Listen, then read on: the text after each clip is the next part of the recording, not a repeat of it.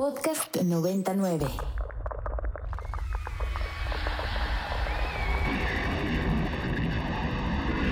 Radio Mórbido.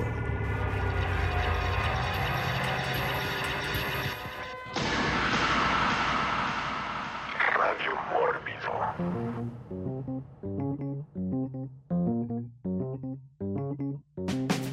Muy, muy buenas noches y bienvenido a esta su casa del terror, Radio Mórbido, como siempre por Ibero 90.9 FM, nuestra casa y su casa durante las siguientes dos horas que nos esté escuchando, ya sea a través de las tradicionales ondas de radio, a través de las antenas, o de las más modernas, pero también ya tradicionales eh, ondas inalámbricas del Internet, ya sea en la app de Ibero 90.9 o en la página de Ibero 90.9 FM.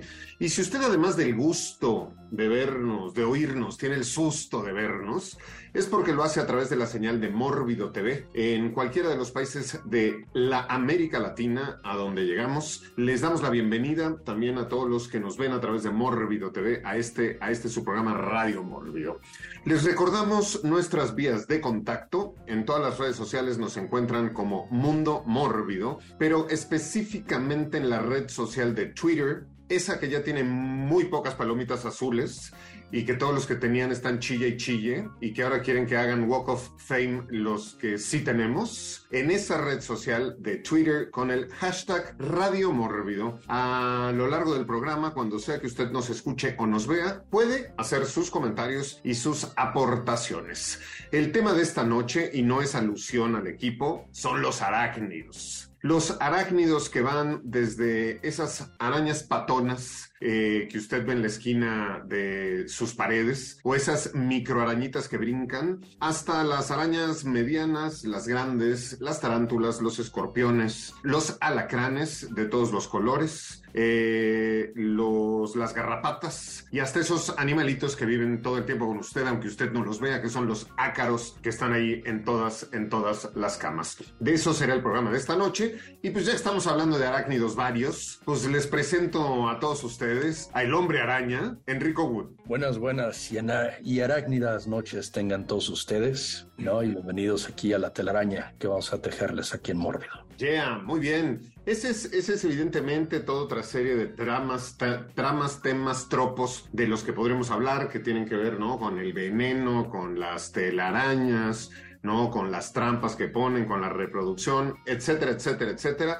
Pero antes de hablar de eso, uh, les presento al arácnido más ponzoñoso de la crítica cinematográfica en México, ese que lanza veneno todo el tiempo por todas las redes sociales, Eric Ortiz. Hola, hola Pablo, Enrico. Pues ya, como siempre, preparado para un Radio Mórbido más. Muy contento de andar por acá. Listo. Y pues un saludo a toda la gente que nos está escuchando ahorita en vivo. Eh, Raje Sabo, que ya es como un aparecido. Este, si no está Raje Sabo en el programa, algo, algo está pasando. Entonces, Raje, Raje Sabo, Marga, que también está por ahí. Quién sabe si está Carintia, pero si está también un saludo para ella. Eh, Brenda, Brenda Anaya. Y por ahí a Laura Deira, este, que pues de pronto se suma eh, y después pasan cinco años y no la volvemos a ver. Pero Laura, bienvenida, bienvenida también al programa. Les recordamos que todas las canciones que usted escucha en Radio Mórbido, después, después las puede encontrar en nuestra cuenta de Spotify. Viene ahí el playlist.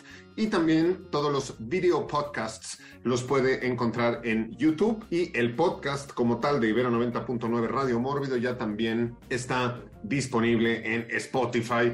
Así que no hay pretexto para infectarse, ¿no? O para envenenarse con el veneno de Radio Mórbido. Arácnidos. Y los arácnidos de la familia conocida como arácnida, eh, viene, ¿no? Arácnida viene del griego aracne, araña, e ideas, perteneciente a ese grupo. Son una clase de artrópodos quilicerados eh, de la que ha sido descrita más de 102 mil especies, 102 mil especies de arácnidos.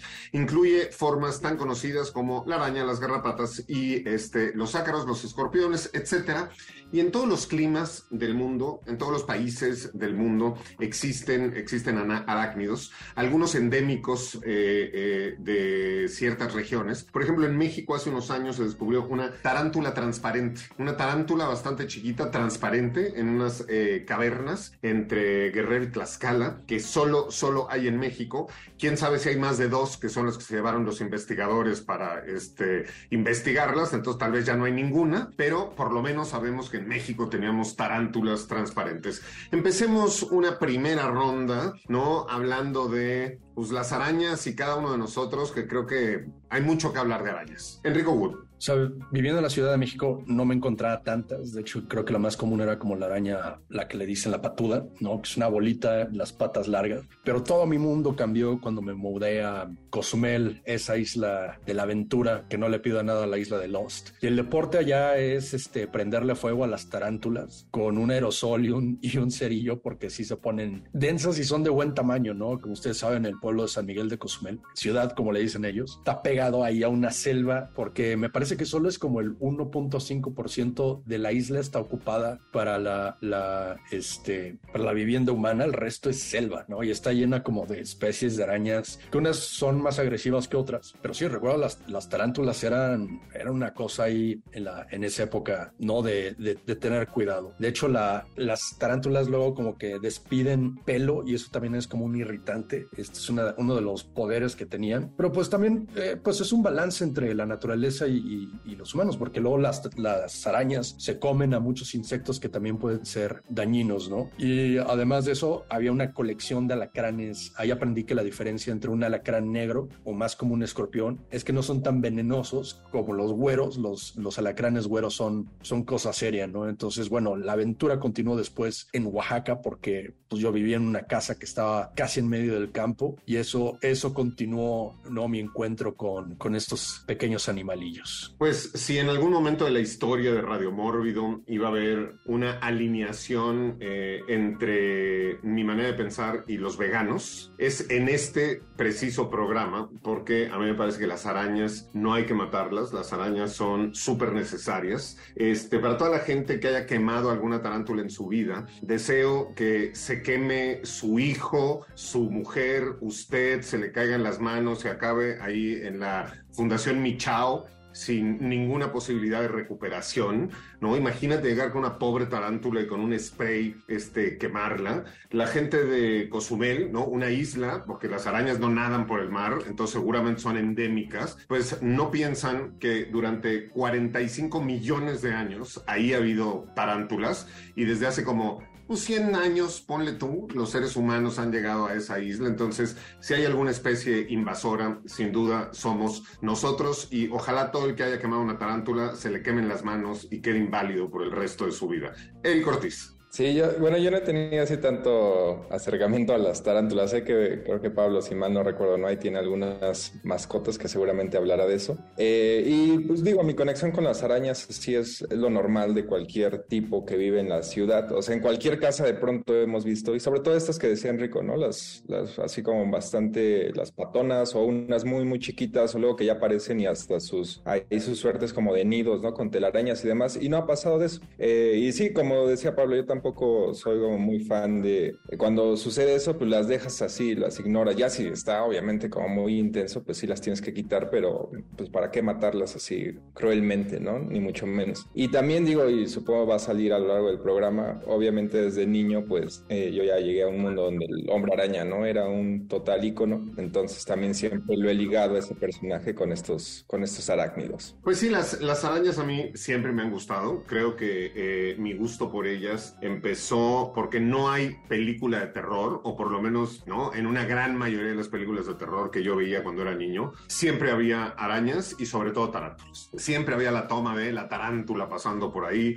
o entraban al castillo, o entraban a, ¿no? La cripta donde estaba el vampiro o abrían un ataúd o estaban en una expedición en una pirámide o estaban buscando una momia. O sea, siempre la tarántula era, era un elemento, ¿no? Entonces me gustaron y en, en las casas que yo crecí, sobre todo en casa de mi abuelo, ¿no? Era una casa vieja y además que se preciaba de que la biblioteca de mi abuelo no la podían entrar a limpiar porque le movían sus libros. Entonces había telarañas añejas, ¿no? Yo viví en esa casa durante 10 años y había esquinas en la biblioteca que tenían pues más de 45 años de construcción continua de telarañas. Entonces ya eran unas, ¿no? Unos, unas como conjuntos, ya parecían como estalactitas en las esquinas. Y alguna vez alguien me dijo, oye, pero no van a limpiar ahí. Le dije, no, se te ocurra tocar la civilización aracnil que hemos estado construyendo durante tantas, tantas décadas. Yo después tuve tarántulas, digo, sigo teniendo.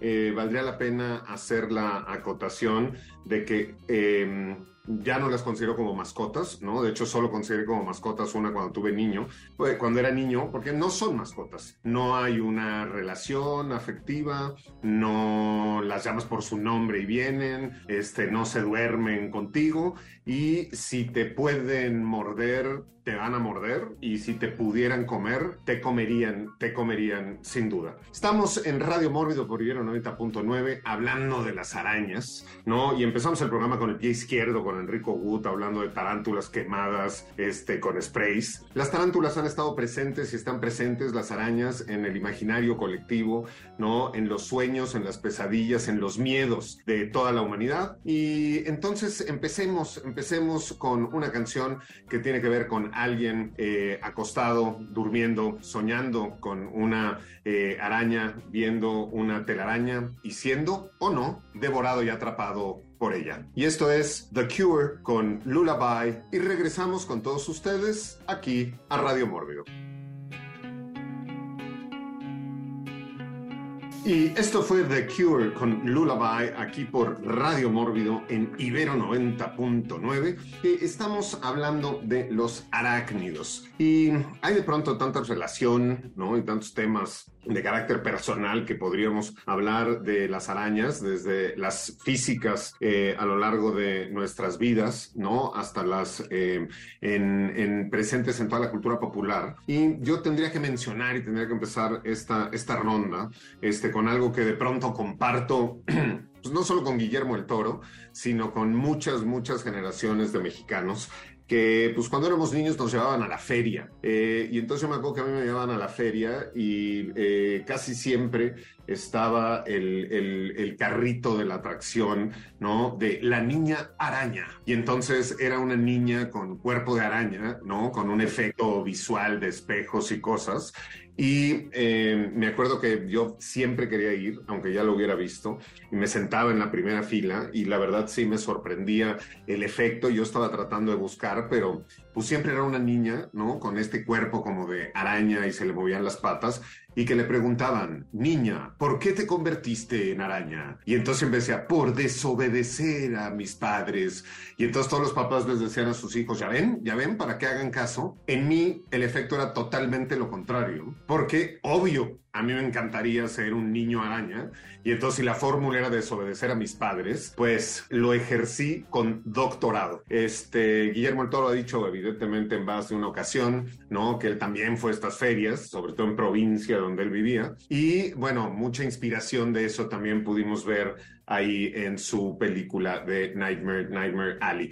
Eh, arañas, arañas, arañas, Enrico Wood. Bueno, eso me recuerda al mito de, de Aracne, ¿no? Esto de que te transforman en araña. En el mito griego, Aracne era una mujer que era muy, muy buena para tejer, chingoncísima, tanto que pues como siempre en la mitología griega, los dioses pues eran unos pinches celosos de todo lo que un simple mortal pudiera hacer. Entonces, eh, Minorva pues se ofende, ¿no? Porque resulta más fregona que ella para la tejida y la transforma en araña. Entonces, pues decía, si te gusta tanto tejer, ahí te va. Y la transformó en, en una criatura de, ocho patas que se dedicaba a tejer, este, ¿no? Con su telaraña. Entonces, de esto viene el mito y la palabra aracne, todo lo que tiene que ver con arácnidos, viene de, de aracne, esta mujer que Minerva dijo, pues aquí no. Ya, muy bien. De hecho, justo mencionaste algo porque por, por error muchas veces eh, la gente llega a confundir eh, a los arácnidos con insectos pero una de las principales diferencias, la más evidente, por lo menos al ojo no entrenado, es que los arácnidos tienen cuatro pares de patas, o sea, ocho patas. En tanto, los insectos solo tienen tres pares de patas, o sea, seis patas, ¿no? Eh, Eric, Eric Ortiz. Ya que todavía no entramos como de lleno a, a cuestiones de cine, pues aprovechar, creo que a lo mejor se escuchan a lo largo del programa, pero estaba haciendo así memoria, hay varias canciones que, que, a mí me gustan y que tienen que ver precisamente con arañas, por ahí una de, de System of a Down, pero sobre todo traigo muy presente una de Slipknot, que tal cual se llama Spiders y que es bastante, digo, es una banda obviamente de metal sobre todo, pero esa canción está inspirada en John Carpenter en particular, entonces tiene esta ondita como muy de sintetizadores, ahí sí la pueden escuchar en, en algún punto. Eh, y bueno, también por ahí una de, de, obviamente, David Bowie, ¿no? El, el, disco completo y demás con las arañas de Marte. Yeah, me parece, me parece muy bien. Para mí las arañas, ¿no? Siempre han sido evidentemente animales de respeto, ¿no? Nunca he pensado este, ni que son buena onda, ni que son mis amigas, ¿no? Eh, siempre, siempre me, me, han llamado, llamado mucho la atención. Eh, me acuerdo por ahí también de arañas de juguete, ¿no? Eh, otra vez más, me, otra vez me remitiría a la infancia de los mercados y las ferias, este, y todos estos eh, arañas, arañas de plástico que existen, ¿no? Y había unas que traían un alambrito y había unas que tenían un hilito, este, para, para jalarlas. Eh, era clásico ¿no? Llevarlas de pronto a la escuela y aventarlas desde la última fila hacia adelante para que al que le cayera este, la, la asustara. Yo, yo tenía tarántulas, llegó un momento que tenía seis y dentro de las seis tarántulas que tenía, tenía a dos de las más venenosas eh, del mundo.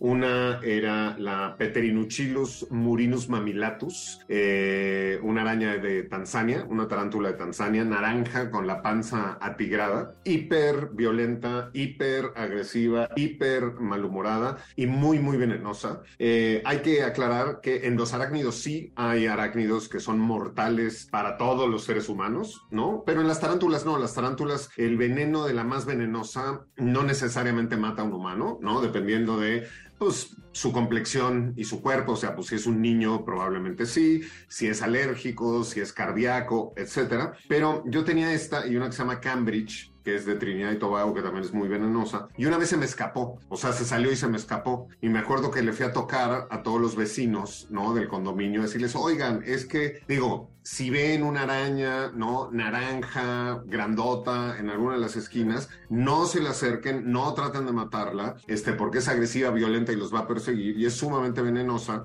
Y pues avísenme para venir por ella porque se me escapó. Creo que me dejaron de hablar todos los vecinos, ¿no? Todos le querían llamar al fumigador. Este, yo evidentemente me puse en contra, pero por suerte la encontré en mi casa, ¿no? Estaba muy, muy cerca de donde había salido, porque si usted tiene una tarántula o conoce a alguien con tarántulas y se le escapan, las tarántulas no caminan en, a cielo abierto, siempre se remiten a las esquinas, caminan por las esquinas, entonces así es como usted las puede encontrar. Enrico Wood. Bueno, eso, eso me recuerda un poco esta onda de que supuestamente en la prehistoria las arañas eran como de un tamaño así tipo Tolkien, de lo cual vamos a hablar después, pero eso era por eh, la cantidad de oxígeno en el planeta. Entonces, como eh, empezó como a cambiar algo así con la dosis eh, de oxígeno y pues los, se fueron haciendo más pequeñas, este, porque no necesitan tener unos pulmones tan grandes, una cosa así. Entonces, como que si era, como si hubiéramos vivido como en la era de Conan el bárbaro, si este, si hubieran sido así como de tamaño singular. Pero eh, volviendo un poco como a, a, las crónicas cosumeleñas, yo es que no es un tema que le agrada a Pablo, pero yo tengo que decir que sí, Pablo tiene razón. O sea, el veneno, el veneno de la tarántula no es tan agresivo, este, pero las, las tarántulas te la hacían, eh, te retaban, te, o sea, se paraban así como en, la, en, la, en, las patas y eran así, ¿qué, qué, qué vas a hacer, pinche cozumeleño? Y pues sí, los cozumeleños, era, o sea, sí los mordían o, o sea, si no la pasaban tan bien, o sea, sí te podía dar necrosis. De hecho, eh, con un piquete tal vez no, no morías envenenado, pero el área de la picadora sí te andaba, eh, se, te hacían necrosis. Entonces, va, varios perdían, por ejemplo, pedazos de piel completos, ¿no? En, en urgencias. Y pues sí, por eso sacaban el lanzallamas. Y dato curioso es que por la cantidad de, químicos que tienen en el estómago, en el vientre, este, las tarántulas explotan. No es una explosión así como tipo de Hurt Locker, pero sí revientan así como, ¿no? Como, como bolsa de papas abritas y, y sacan así como, como el aire. Los seres humanos también es cuestión nada más de que el lanzallamas tiene que ser más grande y mientras más gordos son los mallitas, también revientan como balones. Eh, no, no, no estoy muy a favor de la historia del lanzallamas, pero créeme que era, a veces sí, te la pensabas cuando una se te, se te atravesaba y te pedía la cartera, ¿no? Y te bajaba del carro, porque si eran así como medio violentos. Pues les deseo la muerte a todos los que hayan matado a una tarántula en Cozumel. Eric Ortiz. Pues digo, sobre todo escuchar ahorita a Enrico con el tema de las arañas y tarántulas enormes, pues ya tengo que mencionar de una vez eh, una de las grandes películas al respecto, sobre todo hay varias, no es la única de, estas películas de ciencia ficción, muy de los años, bueno, de los años 50 y que tienen que ver con todo el tema, ¿no? De, la onda nuclear y de las consecuencias de la radiación y en particular, digo, esta del hombre increíble, en, en inglés se llama The Incredible Shrinking Man, que es básicamente como la, la abuela lejana de, de, lo que hoy es Ant-Man, ¿no? En el lado de, del MCU, de este tipo que producto de la radiación se va encogiendo de a poco hasta que es prácticamente diminuto. Y hay un pasaje en la película, ¿no? Que es bastante importante, que termina ahí en un sótano de una casa y justo se, se enfrenta a una tarántula o una araña, creo que sí es una tarántula, pero bueno, el chiste es de que se le cambia toda la perspectiva y una pequeña tarántula para él es como un monstruo inmenso, ¿no? Y termina siendo una suerte de, de película creature feature, película de terror, de supervivencia, ¿no? Y lo que decía ahorita también Pablo, pues e, ese tipo sí la termina matando por mera supervivencia. Y, si mal no recuerdo, utiliza un, un, alfiler como si fuera una espada y cosas así, ¿no? Es, es muy, muy interesante esa, esa película de, Jack Arnold, el mismo director de Criatura de la Laguna Negra. Pues estamos hablando de eh, mucho de tarántulas, evidentemente, porque son las más fotogénicas y son, pues, las más grandes y las que mejor pueden funcionar, sobre todo en los inicios del cine, para hacer estas tarántulas, arañas gigantes, pues evidentemente la tarántula es la que mejor funciona, además la tarántula tiene una cierta cadencia, ¿no? Es, es, es, es bastante elegante, ¿no? Y funciona, porque, eh, pero como decíamos, su veneno no, no es tan fuerte, es, eh, por ejemplo, la viuda negra, ¿no? Es una araña que pues también ha inspirado hasta los uniformes de este superhéroes y ha inspirado con su nombre a llamarle así a mujeres que son de las principales clientas de los seguros de vida, pero la viuda negra sí es sumamente venenosa, ¿no? Más, en climas este, pues más boscosos, un poco más cálidos que la Ciudad de México, como lo es Cuernavaca. Eh, Cuernavaca está llena, este, Tepoztlán, Cuernavaca están llenos de viudas negras, pero este, por suerte la araña violinista ha llegado a el Valle de México y a otras ciudades, ¿no? A través pues, de los camiones, de las cosas, de la central de abastos, de las pencas de plátano y de todo lo que importamos hacia las ciudades para alimentarnos. Y ya hay muchos, muchos casos documentados de arañas violinistas que pues están dando, ¿no? A los aztecas de la gran Tenochtitlán. Entonces, si usted ve una araña en su casa, pues sáquela con cuidado. No va a ser que haya una venganza ahí de la araña, araña violinista. Las patonas pues, se comen a los mosquitos, entonces si usted sufre de mosquitos, pues mejor no mate arañas porque este, pueden trabajar muy bien para usted. Hay unas como chiquitas que brincan, muy simpáticas. De hecho, por ahí hay unos videos en redes sociales de una arañita que hasta baila y canta. Y justo con esa idea de las arañas este, que bailan, y también remitiéndonos a la infancia eh, de muchos, muchos mexicanos y de muchas generaciones, eh, vamos a escuchar, un tango, ¿no? Este es un tango al mejor estilo de los tangos argentinos, que se llama Che Araña, de Francisco Gabilondo Soler, conocido como Cricri. Y después de escuchar este tango de esta araña bailadora, regresamos aquí con todos ustedes y con nuestras ocho patas a Radio Mórbido.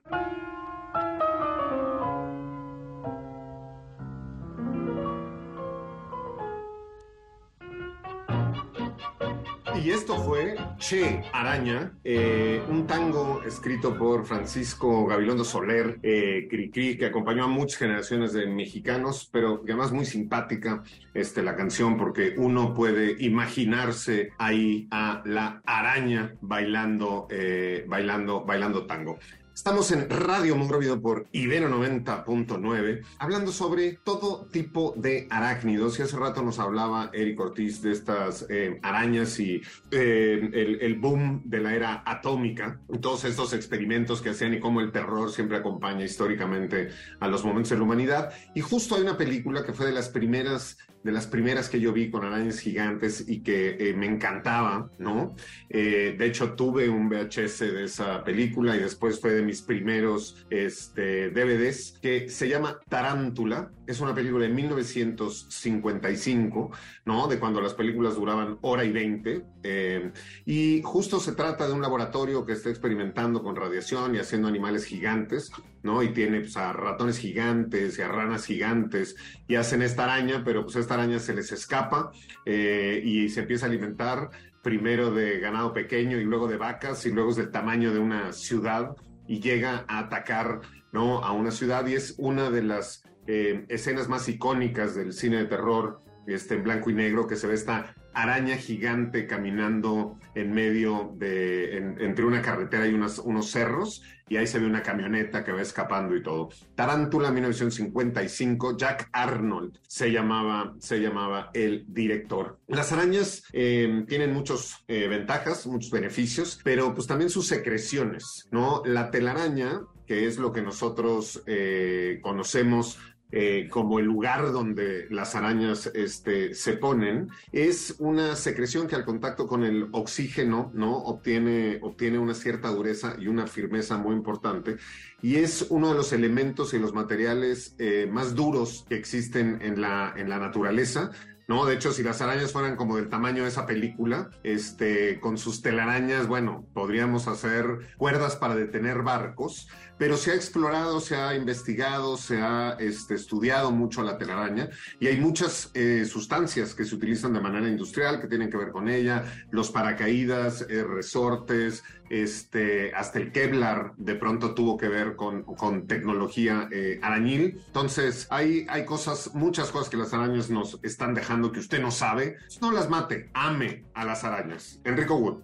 Toda esa onda de, la, de, de las arañas gigantes pues, también era muy como de, de, aquellos tiempos de los 50, pero también en la época moderna hemos tenido nuestras arañas gigantes en películas, pero uno de los usos más interesantes que he visto fue en la película del 2013 de Denis Villeneuve, este, que se llama Enemy con Jake Gyllenhaal, que es más como esta onda de, de dobles, ¿no? De que es, es, Jake Gyllenhaal, es un actor y también es un, un, profesor, parece que es el mismo tipo, pero que tiene una personalidad disos, eh, disasociada, pero durante toda la película están todas estas imágenes de arañas, de arañas gigantes que caminan por la ciudad, sobre todo de arañas humanoides. De repente hay escenas donde va pasando como por un pasillo y camina una mujer y la mujer es como, como mitad araña, mitad humano. Y sobre todo el, la escena final, final de la película, que es uno de los sustos más grandes que me han pegado en una pinche película que no es una película de terror. Es en esta, es, el tipo, no, va a la cocina a ver a su esposa y en lugar de estar su esposa hay una tarántula gigante que hace un ruido y como que se hace para atrás, pero es, es muy, muy interesante el uso que le da porque no es que en la película las arañas estén invadiendo la ciudad, sino que es más como una proyección mental de, de, de, la infidelidad de Jake Gyllenhaal o algo por el estilo. Es, se han abierto como muchos debates en cuanto a que la imagen de la araña representa a las mujeres. En la película como que es esta onda de que como son dos personas, tiene dos personalidades, pues anda con dos mujeres diferentes. Una es Melanie Laurent y de Inglourious Bastards, y no me acuerdo cuál es, cuál es la otra actriz, pero sí, la cosa es que al parecer en sus dos personalidades pues tiene a dos mujeres y todo lo que tenga que ver con mujeres, lo, incluso a su madre, que creo que es Isabela Rossellini, este, todo lo relaciona a las mujeres con las arañas, ¿no? Entonces para él es como esta onda de que y leí por ahí, y esto no es algo que lamentablemente yo conjuré con mi mente de analista de películas, pero fue algo muy interesante que me ayudó a comprender más la película, es que esa escena final de la que hablo, donde se encuentra a la araña en lugar de su esposa, pues no, es su esposa, lo que pasa es que es esta cara de, des, eh, de decepción en sí mismo, de que sabe que va a volver a engañar a su esposa otra vez. Eh, ya, eh, estábamos hablando de la producción de seda y la fabricación de las telarañas, ya que hay datos importantes. Todos los eh, aracneidos tienen la capacidad de producir seda, si bien solo algunas especies tejen telarañas. Por ejemplo, las tarántulas no hacen telarañas, ¿no? No hacen estas telarañas gigantes donde se, se, cuelgan o se ponen, sobre todo por el tamaño que las eh, tarántulas tienen y su peso. Sin embargo, en todas las películas nosotros vemos estas telarañas, ¿no? Gigantes y la tarántula está en medio, ¿no? Cuando entran a las, a las cuevas, a las cavernas, a las grutas, cuando en el castillo de Drácula, que lleva años cerrado, vemos a estas tarántulas en medio de esa telaraña eso es completamente falso, eso es imposible este, de que suceda, es, un mito de los muchos que ha, creado el cine. La seda es una escleroproteína líquida que se solidifica con el contacto con el aire. Las telas pueden ser lisas, en embudo o en red. La seda también se utiliza eh, en las arañas para muchos otros eh, fines confección de capullos para alojar eh, sus huevos, construcción de redes que lanzan para capturar presas, para transportar el esperma, para englobar las cutículas de las mudas, para tapizar el interior de las galerías que construyen, eh, para construir trampas eh, de caza y para dejarse llevar por el viento. Sí, de pronto una araña, ¿no? Se ata a un árbol y suelta telaraña y pues como bungee este, sale volando, sale volando, volando y luego la corta y así el viento se la lleva, porque así recorren grandes, grandes distancias, porque pues con sus patitas, este, pues jamás, jamás llegarían ahí. Eh, Eric, Eric Ortiz. Pues digo, para volver a mencionar algo de los 50 y que también lo hemos, esta, esta película y esa escena en particular que va a mencionar, digo, le hemos repetido, pero siempre vale la pena. Obviamente la de la mosca, pero la versión del 58, ¿no? El final de esa película, eh, que tiene que ver un poco con lo que ahorita decía Pablo, la cuestión de las telarañas y digo, ahí está el, spoiler, que aquí se llamaba la, la, en su momento La Mosca de Cabeza Blanca, esa película, y termina, ¿no? Que es básicamente un cambio de a lo largo de la película vemos a, a un tipo con la cabeza de, de una mosca y a, eventualmente en ese, en ese clímax, que la verdad sí es de los inolvidables del cine de terror de esta época, eh, pues vemos a la mosquita con la cabeza humana y que puede hablar y todo, pero ya se encuentra eh, atrapada precisamente en una telaraña, ¿no? De, y ahí se acerca la araña y ese es el, el gran final, digo, muy diferente eh, esa aproximación a lo que eventualmente haría Cronenberg, pero las dos por, por diversos motivos, ¿no? Son bastante memorables. Yeah, pues estamos hablando de telarañas, ¿no? Y yo recuerdo eh, muchas películas donde la telaraña forma una parte eh, importante de la historia. Justo hablábamos del tipo de eh, aplicaciones y usos que hacen las arañas con la seda. Y hay esta película de la que hemos hablado en, repetidas ocasiones aquí, que se llama Krull, ¿no? Que es esta película de un castillo, de un, ya saben, el villano se lleva la chica guapa, ¿no? El maloso se lleva la chica guapa y entonces el chico guapo pues se la pasa buscándola para salvarla, pero como el castillo del, del malo solo dura 24 horas en cada lugar, para poder eh, anticipar dónde va a aparecer en unos días y poder llegar, van a platicar con una mujer que es como una mujer araña, aunque ella tiene cuerpo de mujer, pero vive dentro de un capullo este, de una araña gigante en medio de una, de, una montaña hueca. Y entonces tienen que caminar por la telaraña para llegar a hablar con ella y que les diga dónde va a estar el castillo más, más adelante. Podemos, eh, ya que estamos hablando de estos, los distintos usos de la telaraña, también hablar pues de pobre Frodo, ¿no? Que lo hicieron así como este, hoja de parra eh, de comida árabe este, con telaraña, eh, ahí que ya, ya estaba a punto de llegar y ya llegó a Mordor y subió las escaleras y dijo, ya chingué para dejar el anillo. Y nada, pues que le sale la, la tarántula enorme por andar confiando este, en, en Schmigel y pues lo envuelven todo y lo hacen, este, lo dejan ahí como taquito para, para comérselo después, lo dejan como itacate y usos de telarañas hay muchos, eh, en las películas hay unas ahí como muy lames, hasta con, con puerquitos y la granjita y este, todos ahí hablan, pero de esa mejor que les hable Enrico Wood. La telaraña de Charlotte, pues sí es una cosa agridulce. Básicamente una araña que previene de que al puerquito la vuelvan taquitos, ¿no? De carnitas, porque escribe como mensajitos aquí en la telaraña de, no sé exactamente qué les diga la gente, pero se vuelve como celebridad eh, a esta cosa. Pero lo que más recuerdo es el final que se me hacía tristísimo de, de niños, que se muere la araña y deja este capullo lleno de, de huevecillos, se abren los huevos, son, son, un chingo de arañitas que dicen, no, pues nosotros nos vamos con el aire y dejan abandonado ahí al, al cerdito, al, bueno, más bien a la cerdita Charlotte, y se queda una, una sola arañita que dice, yo soy muy débil para salir volando como mis hermanas, me quedo aquí a cuidarte igual que mi mamá y así, yo, yo lloraba, yo lloraba, pero habían unas, una, hay unas arañas que son menos amables que esas, y esas vendrían siendo las arañas de, de Mist, estos arácnidos que vienen de otra dimensión, este, que se abre por un portal, un experimento ahí del gobierno que sale y estas criaturas no vienen junto con el zoológico entero que se atraviesa a nuestro mundo, que se ocultan ahí en la niebla, y las, las de esta película de Frank Darabont, que por cierto, véanla en su versión en blanco y negro, es o sea, bueno, de, por sí en color, de todos modos, es una muy buena película, pero en blanco y negro es una dimensión completamente distinta. Este, la, este, estas arañas tienen cráneos casi como humanos, ¿no? Este, y las telarañas que, que disparan son ácidas. O sea, cuando te caía una telaraña en esa película te quemaba y hasta casi casi te andaba cortando la parte de, del cuerpo en donde te caía. Y recuerdo también esta escena donde eh, creo que se van a una farmacia a buscar medicinas, este, y se encuentran más bien a como a los soldados ya este, pegados en la pared este, con las telarañas y completamente los huevecillos ya adentro de ellos y empiezan como al más puro estilo del xenomorfo, ¿no? A, a dar a luz a, la, a, la, a, los huevecillos de las arañas que llevan por dentro, ¿no? Entonces, para mí, esas son unas, unas de las arañas más agresivas en la historia del cine. Yeah, pues eh, unos matan arañas, otros este, no las matamos. Eh, pero dentro de la cultura um, popular ¿no? Y en realidad dentro de nuestro código de supervivencia, pues sí está alejarnos de las arañas desde que somos eh, prehomínidos, homínidos y estábamos en cuevas, eh, pues sí es un animal que reconocemos como que no es amistoso a el ser humano eh, y en la música no es la excepción. Entonces vamos a escuchar rápido una canción que ya en alguna otra ocasión hemos escuchado en Radio Morbido, entonces ya no voy a decir que es, es la única vez que la van a escuchar, ya la han escuchado.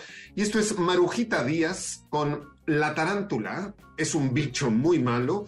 Y regresamos porque es una canción muy corta, inmediatamente con todos ustedes aquí a Radio Morbido.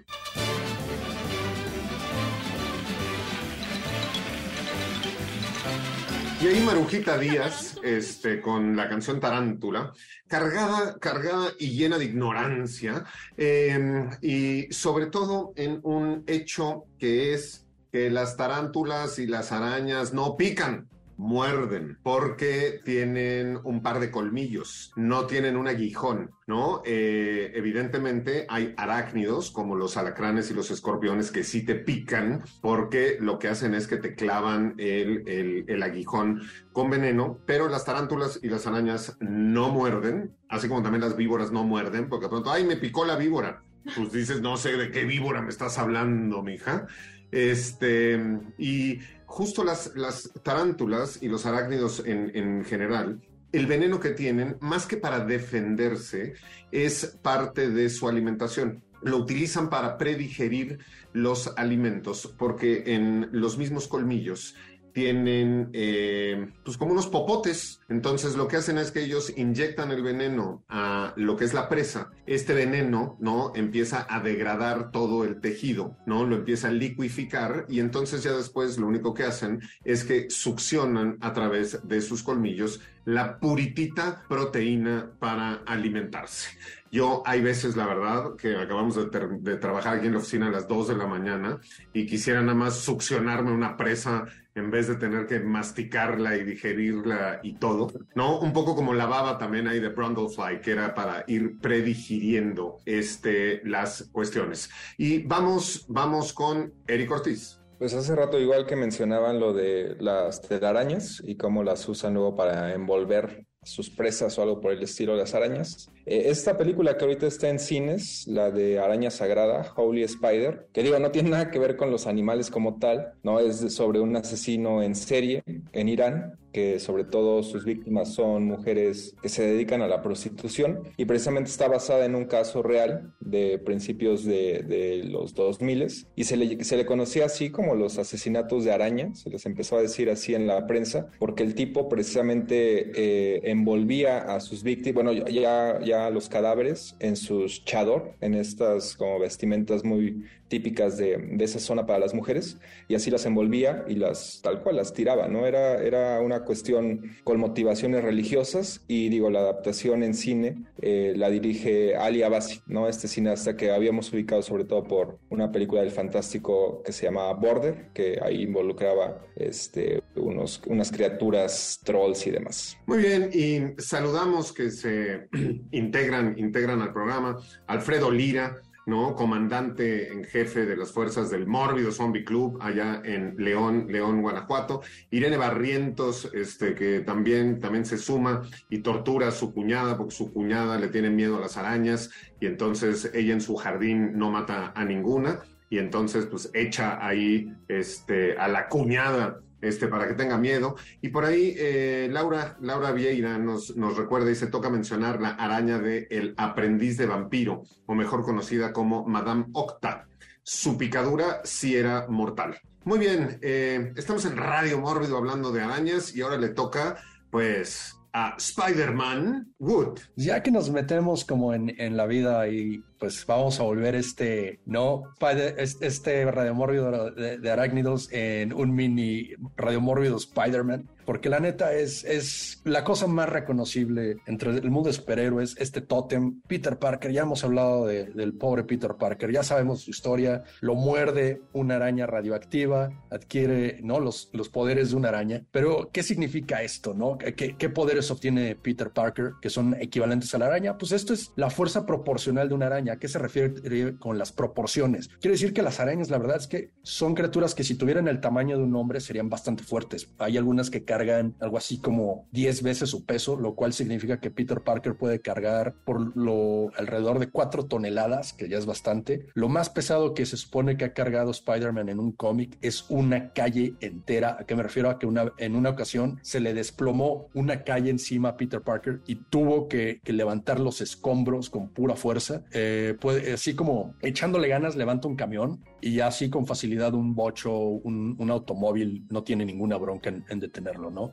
La otra es que, para los que no lo sepan, Peter Parker pues es uno de los superhéroes más fuertes. Tiene que medir siempre sus golpes porque le puede literal explotar la cabeza a alguien de un solo puñetazo. Este, se puede adherir a las superficies. Este, esto es algo que en algunas arañas también se da, que algunas arañas se pegan con pequeños pelillos, pero hay otras que se pegan porque logran eh, reducir el espacio molecular entre las superficies. Eso está, está bastante cañón. La otra es que en los cómics Peter Parker no puede generar telarañas eh, biológicamente, las, pues, como saben, las, este, las, lo, lo acabamos de, de, hablar, tienen estas glándulas que secretan esta seda, por lo tanto Parker tuvo que hacer uso de su ingenio y, y crear estos disparadores famosos que utiliza, se le acaban de repente los cartuchos, este, y se, se, supone que esta telaraña se disuelve después de una hora. La idea de las películas de Sam Raimi de que fueran disparadores biológicos, ¿no? Son unas glándulas que tienen las muñecas, viene de un guion que, que hizo realmente eh, James Cameron en los noventas, cuando él originalmente iba a dirigir eh, la versión de Spider-Man para cines. Es una idea que se quedó y de hecho que fue un poco controversial entre los fans. Por eso es que en las versiones de Garfield y de Tom Holland vuelven a los disparadores, ¿no? Incluso en el videojuego de este más reciente que yo lo jugué hace poco y es una maravilla este columpiarte por la ciudad de Nueva York, tipo Grand Theft Auto pero con Spider-Man. Este también utiliza los disparadores con diferentes aditamentos. Y otro de los poderes eh,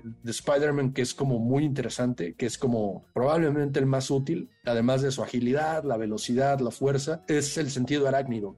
Eh, es, algunas arañas sí tienen como esta onda de que detectan cuando les vas a hacer algo y por eso son como no brincan de inmediato, se alejan, porque pues, les das más miedo tú que ellas. Y en el caso de Spider-Man, el, el, sentido arácnido le ha salvado el jamón más de una vez. Pero esto fue algo que vi en un especial de Discovery Channel, ñoñísimo, porque era un montón de científicos respetables que habían crecido leyendo cómics, que pues ahora con la ciencia que aprendieron en lugares como el, el este, ya saben, como muchas universidades respetables, pues investigaron, ¿no? Cosas como que Spider-Man realmente tendría muy mala actitud porque las arañas por lo general son un poco agresivas. Entonces Peter Parker andaría de malas todo el pinche tiempo. Pues evidentemente hablaremos más de este el, hombre araña. Yo creo que una de las cosas que yo siempre he extrañado del superhéroe este, y que me parecería mucho menos lame si lo tuviera es que pues tiene todo lo de las arañas menos el veneno. O sea, ¿de qué se, de qué se trata? O sea, tuvo todos los poderes menos, menos el más, el, el, el, el, más funcional y el más mala onda, que sería el veneno. Estaría bien que como tipo vampiro ahí estuviera el hombre araña mordiendo, mordiendo a la gente. Pero hablaremos más de hombre, el hombre araña y a ver qué opina también Eric eh, de él, después de escuchar eh, nuestra siguiente canción, que evidentemente va a estar dedicada a Spider-Man y que esta sí es de las que usted solo escucha una vez en Ibero 90.9 y una vez porque es a través de Radio Mórbido. Y esto es el Grupo Maravilla con la cumbia de Spider-Man y regresamos con todos ustedes con nuestras ocho patas corriendo aquí a Radio Mórbido.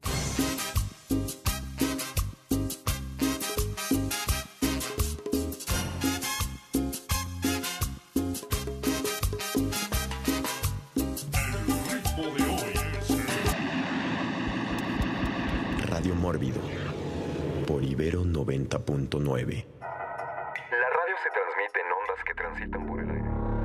Para más contenidos como este, descarga nuestra aplicación disponible para Android y iOS o visita ibero909.fm.